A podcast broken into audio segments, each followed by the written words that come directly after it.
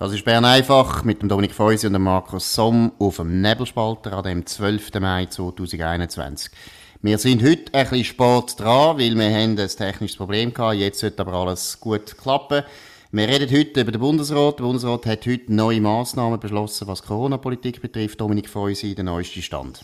Ja, der Bundesrat hat informiert, dass es Lockerungen geben wird, und zwar Ende Monat, am 31 äh, Mai, also noch ein bisschen später als ursprünglich gedacht, 26. Mai, ähm, was ein bisschen überrascht. Aber, und der Bundesrat wird nochmal darüber reden, also mit den Zahlen. Also es ist so eine noch vorsichtigere Öffnung, als man ursprünglich eigentlich gedacht hat. Wie ist das zu erklären? Was ist jetzt passiert im Bundesrat? Ja, ich komme nicht ganz draus. Ähm, das, äh, wir sind eigentlich schon der Meinung, die Zahlen sind ja wirklich gut. Sogar die Taskforce hat gesagt, die Zahlen sind überraschend gut.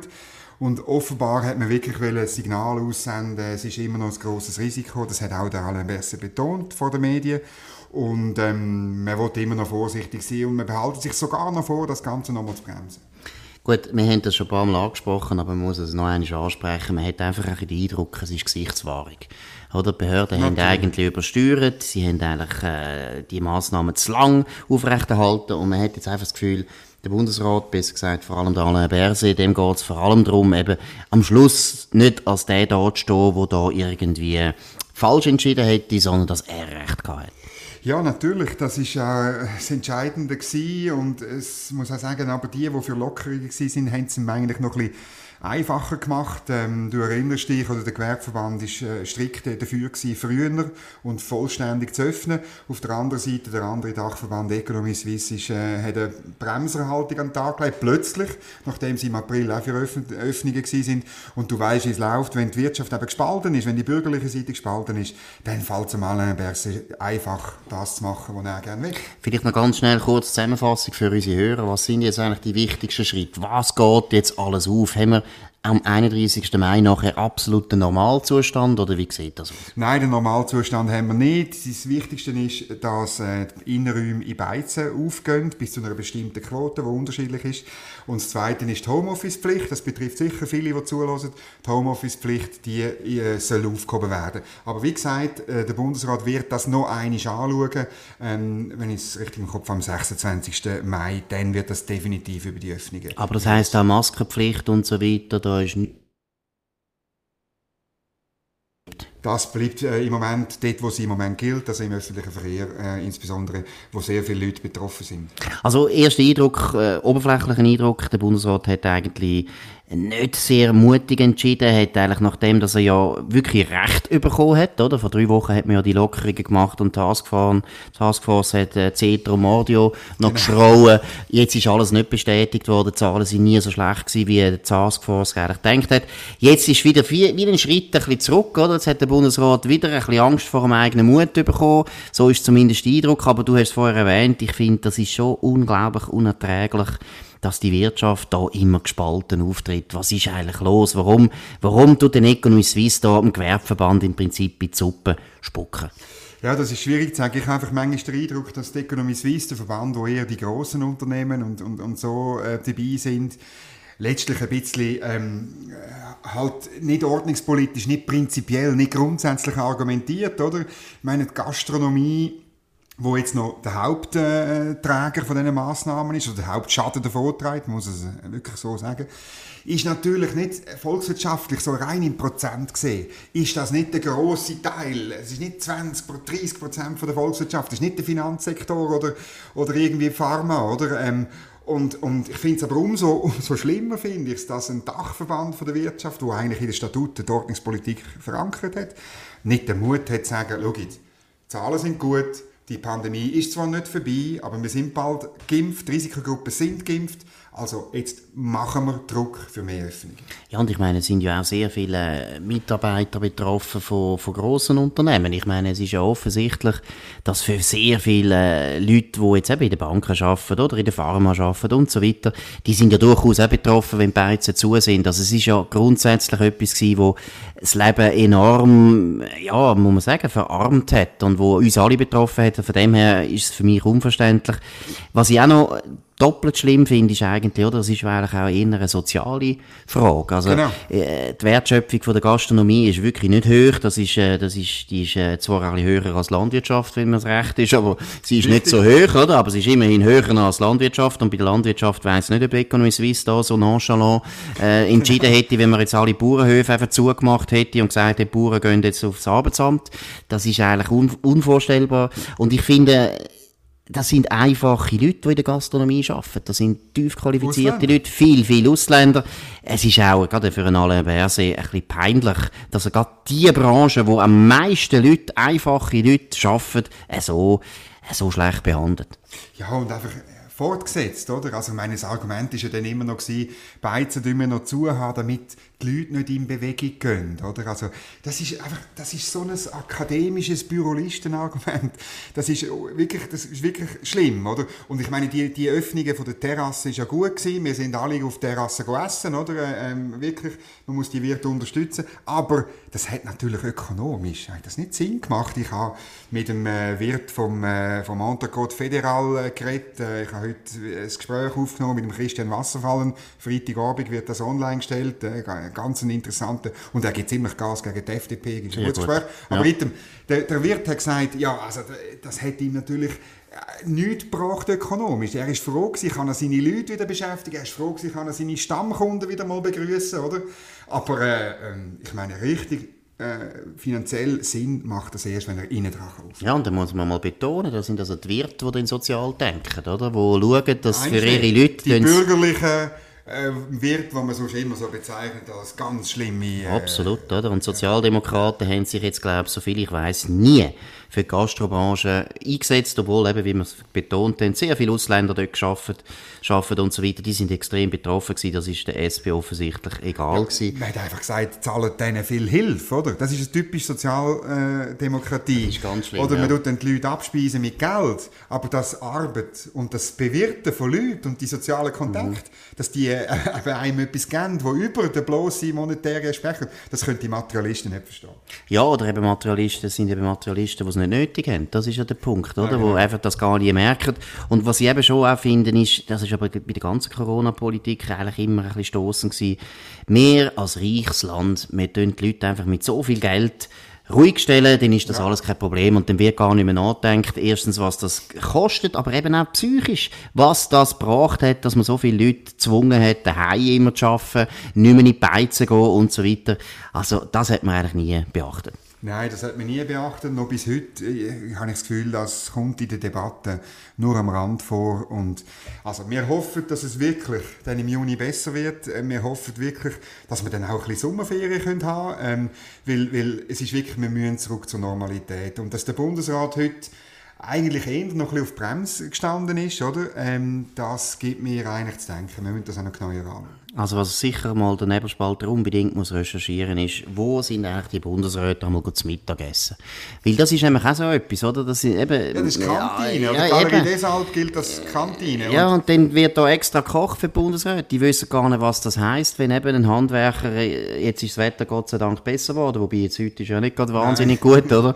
Da kann man dann auf der Terrasse hocken mit seinem Gocki und mit seinen Pommes frites und es regnet auch mit Pommes frites rein, aber für die Handwerker ist das okay, während der Bundesrat geht ins Café deshalb. Es ist einfach, es ist äh, stoßende, klassenkämpferische Stimmung da. Aber oder? hast du gewusst, oder, in, dem, in der Galerie deshalb sind ja nur 40 Plätze erlaubt gewesen, oder? Weil das hat, es ist zwar offen gewesen, aber es hat gleich eine gewisse Beschränkung gehalten. Das hat dazu geführt, dass wenn Kommissionssitzungen gewesen sind, dass National- und Ständeräte abgesäckelt sind, oder? Weil die, wenn die 40 Plätze weg sind, ist fertig, oder? Also es hat richtige Wettrennen gegeben um die Plätze und die anderen, die müssen raus, das ist eben dann die zweite oder dritte Klasse, die raus müssen zum Takeaway oder eben auf eine kalte Terrasse oder so. Nein, man hätte unbedingt das Galerie deshalb, so heisst es, ich habe es falsch gesagt vorher, das hätte man sollen schliessen und Ständeräte und Nationalräte hätten draussen auf dem Bundesplatz können am Boden hocken und ein Sandwich verdrucken, muss schauen, wie schnell die Beizen wieder offen gewesen wären. Genau, genau. Gut, wir gehen auf ein anderes Thema, wo weniger äh, schön ist. Ja. Weniger schön ist. Ja, sag du, Dominik, was ist es? Ja, es, also in Israel gibt es immer mehr Gewalt, es, gibt, es entsteht ein Krieg, es, Es, ist, äh, es, ist, sind unglaubliche, unglaubliche Bilder, die man sieht, von diesen Raketen, irgendwie in den letzten 24 Stunden, ich habe eine Zahl gehört von, von über 1000 Raketen, die aus Palästinensergebieten abgeführt werden. Ähm, was ist dein Eindruck, was da vorgeht? Ja gut, erstens einmal ist, äh, ich glaube, das Erste, aber das können wir nachher noch besprechen, das Stoßende ist natürlich auch wieder, wie unsere Medien über das reden. Ganz wahnsinnig. Wahnsinnig einseitig. Ja. Äh, ja, wir können vielleicht mal mit dem anfangen. Also, das ist schon ein Phänomen, oder? Also, wenn es um Israel geht in den Medien, dann ist, äh, da ist keine Ausgewogenheit zu erwarten, sondern es ist immer klar, Israel ist eigentlich das Problem. Israel hat einen Fehler gemacht. Die israelische Polizei hat sogar Zürich Zeitung geschrieben, es sei viel zu aggressiv. Die ist ja so schaurig aggressiv dass man seit 30 Jahren ein Terrorproblem hat, wo die Israelis selber nicht verursacht haben, sondern die anderen, wird einfach verschwiegen. Also es ist schon ganz erstaunlich. Ja, also ich habe neben dem in der NZZ habe ich SRF unglaublich gefunden oder Extremisten auf beiden Seiten. Ich meine, es ist einfach, es ist einfach Schwachsinn, oder? Es ist, man kann den Konflikt relativ einfach erklären. Wenn, wenn die Israelis ihre Waffen abgeben würden, und, und, und auf, auf Friedenslämmli würden machen, dann würden sie einfach ausradiert. Sie würden ermordet und das Land gäbe es nicht mehr.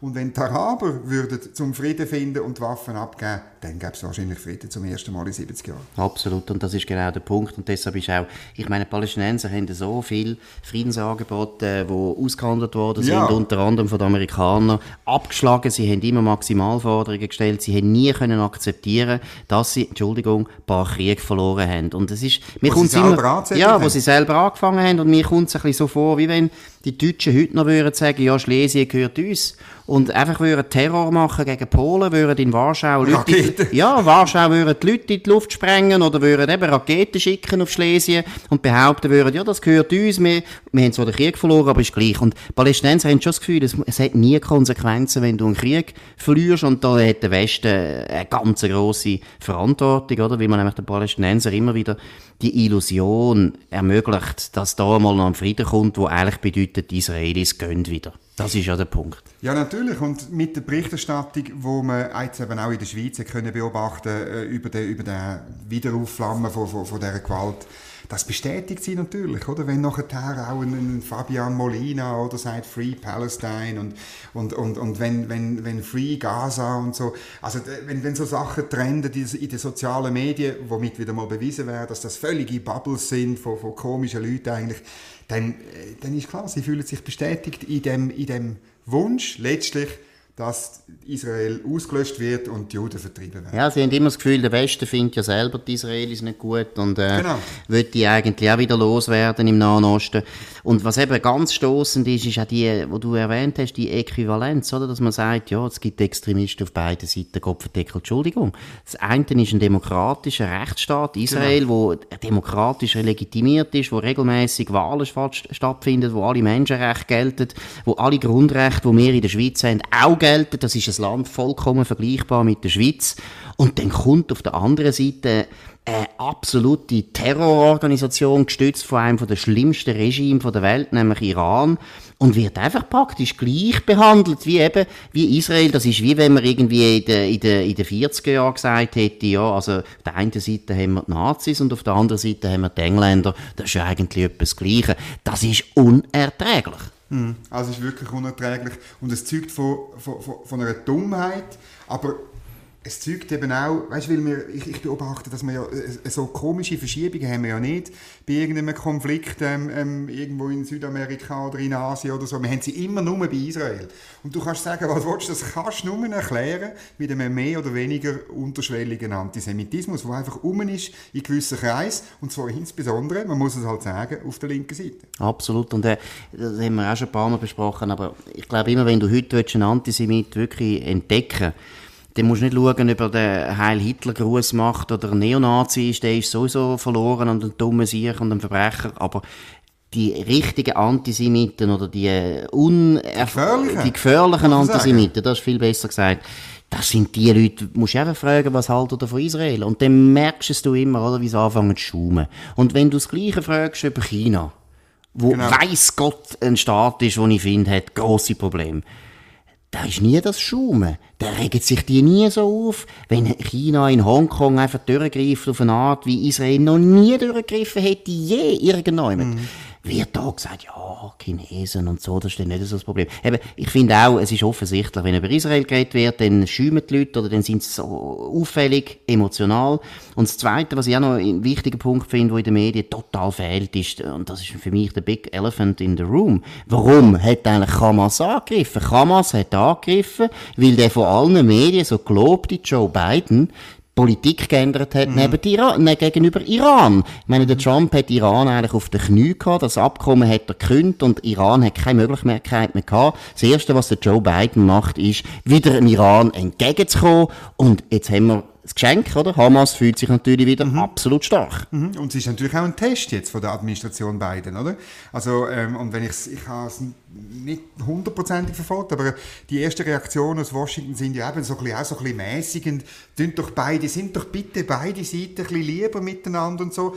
Ich meine, das ist natürlich beim Herrn Trump schon ein bisschen anders gesehen. Er hat klar gesagt, who's the good guy, who's the bad guy. Und der bad guy ist Hamas und ist die, die Hamas finanziert. Und das ist der Iran. Und damit hat er ja im Nahen Osten das Gefüge ziemlich verschoben und hat, muss auch sagen, neue Beziehungen zwischen Israel und arabischen Staaten ermöglicht. Absolut. Oder? Also ähm, etwas, wo man bald einmal müsste über den Friedensnobelpreis reden oder? Ja, oder ich meine zum Beispiel auch eine interessante Entwicklung ist ja, dass Saudi-Arabien plötzlich jetzt wieder mit der Türkei redet. Mhm. Das wäre unter Trump unmöglich gewesen. Mhm. Unmöglich gewesen. Die Türkei auch ein ganz problematisches Land, auch ein Land, wo wahrscheinlich auf dem Weg ist in die Diktatur. Saudi-Arabien hat mit den Türken nicht geredet, solange der Trump in Washington war, sondern es war völlig klar gewesen, hey, Saudi-Arabien vertraut dem Donald Trump. Mhm. Und jetzt vertrauen es den Amerikanern nicht mehr. Und der Joe Biden hat wieder alles bewiesen, dass er offensichtlich eben findet, Hamas und Israel, die sollen jetzt mal miteinander ein bisschen reden und so weiter. Und eben, die Schweiz, die Schweiz ja, genau, das auch. Ja, genau. Und ich sage einfach, der, der, der Schlüssel ist natürlich Iran. Iran hat keine Angst mehr vor den Amerikanern. Sie wissen ganz genau, mit denen können wir wieder Schlitten fahren. Das ist für uns gut. Und wer, wie immer in der Geschichte äh, vom Westen in den letzten 2000 Jahren, wenn der Westen grosse politische Fehler macht, wer muss den Kopf heben? Es sind die Juden. Immer. So, jetzt eine relativ äh, fröhliche Note haben wir jetzt hier müssen aufhören. Genau. Das ist Bern einfach gewesen, heute am 12. Also, Mai ja. 2021 mit dem Dominik Feusi und dem Markus Somm. Den Podcast könnt ihr immer auf nebelspalter.ch hören, aber natürlich auch auf allen Plattformen wie Spotify oder Apple Podcast. Wünschen euch einen schönen Abend, eine gute Auffahrt und äh, bis bald.